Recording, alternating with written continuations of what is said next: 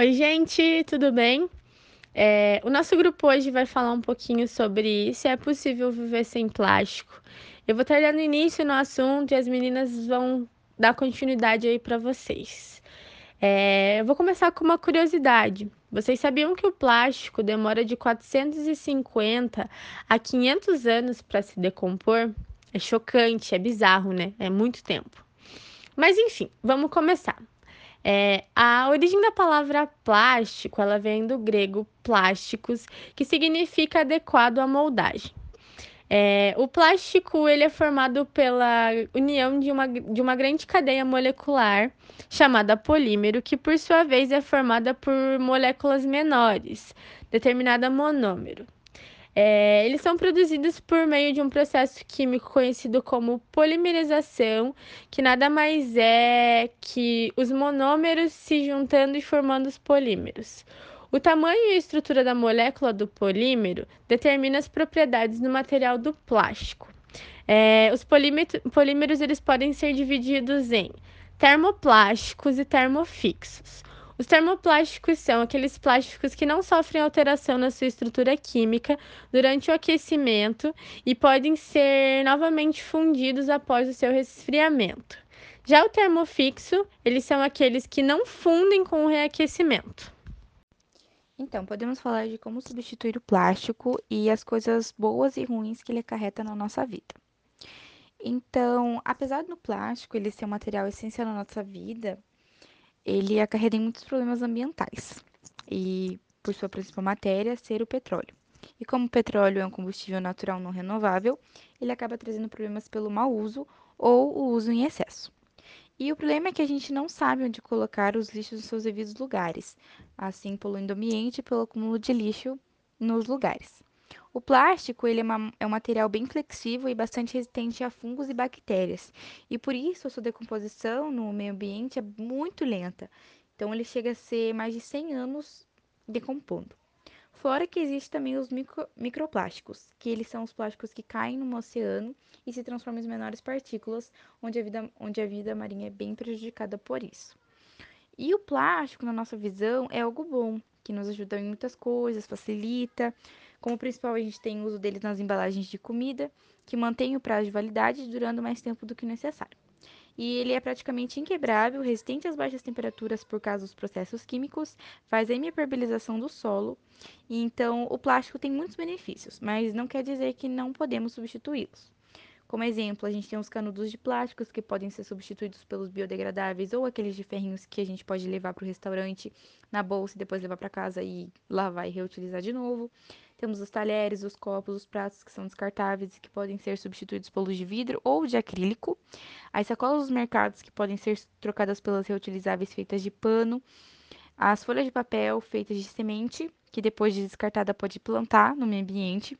Escovas de dentes de bambu, fraldas de pano, que além de ajudar muito o meio ambiente, é muito mais econômico também, cabe muito, muito bem no bolso. Então, tem muitas coisas que a gente pode substituir o plástico para ajudar o nosso ambiente e conscientizar as pessoas que a gente pode abaixar o uso em excesso desse, desses plásticos na nossa vida.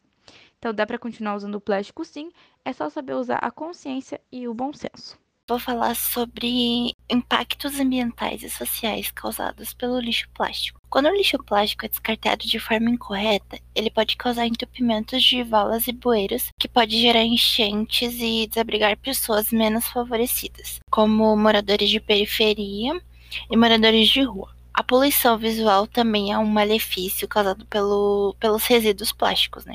Isso sem contar o impacto dos plásticos no ecossistema marinho.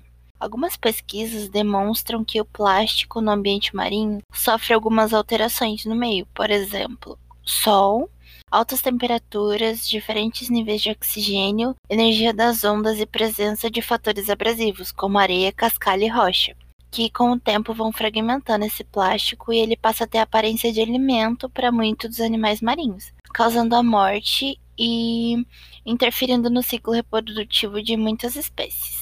Como a gente pode evitar o uso do plástico para não afetar tanto o ecossistema marinho e o ecossistema em geral? É sempre lembrar de levar uma eco bag, que são feitas de pano ou sacolas de, de feira. é evitar a utilização de sacolas plásticas que não sejam biodegradáveis e se tiver de carro pedir caixa de papelão para colocar as compras, preferir comprar produtos com embalagens biodegradáveis. Também tem escovas de bambu que agora estão sendo substituídas pelas de plástico, porque a gente troca de dois em dois meses, né? É o recomendado trocar a escova de dente. Imagina, de dois em dois meses, quanto plástico não tem no, no meio ambiente, ainda mais se for descartado de forma incorreta, né?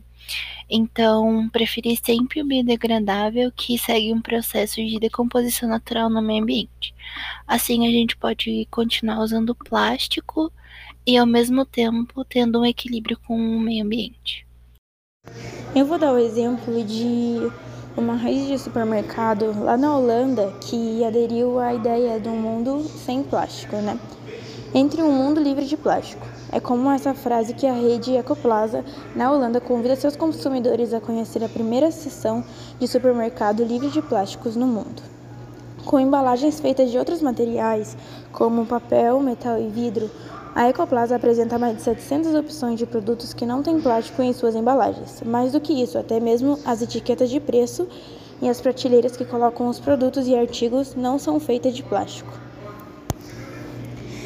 A ação é resultado da iniciativa A Plastic Planet, que visa justamente reduzir o uso do plástico, sobretudo em embalagens de produtos alimentícios. Com certeza não é uma missão impossível. Aqui mesmo no Brasil, diversas lojas que vendem produtos a granel permitem que o consumidor leve embalagens de casa, para evitar o consumo de plástico e minimizar a produção de lixo. No Brasil, ainda não temos notícias de uma rede de supermercado que tenha seguido o exemplo dessa rede na Holanda. A Ecoplaza apresentando alternativas para abolir o plástico ao menos de uma de suas seções. Mas isso não significa que não resta apenas ficar de braços cruzados, esperando esse momento chegar. Você ainda pode dar preferência a produtos que tenham outros tipos de embalagem, como alternativa ao plástico. Vale ter em mente que alguns materiais são mais recicláveis no país, como o alumínio, e que outros tendem a ser menos danosos para o meio ambiente, como o papel e o papelão. Então, esse foi o nosso podcast. Obrigado por ter escutado até aqui. Até uma próxima.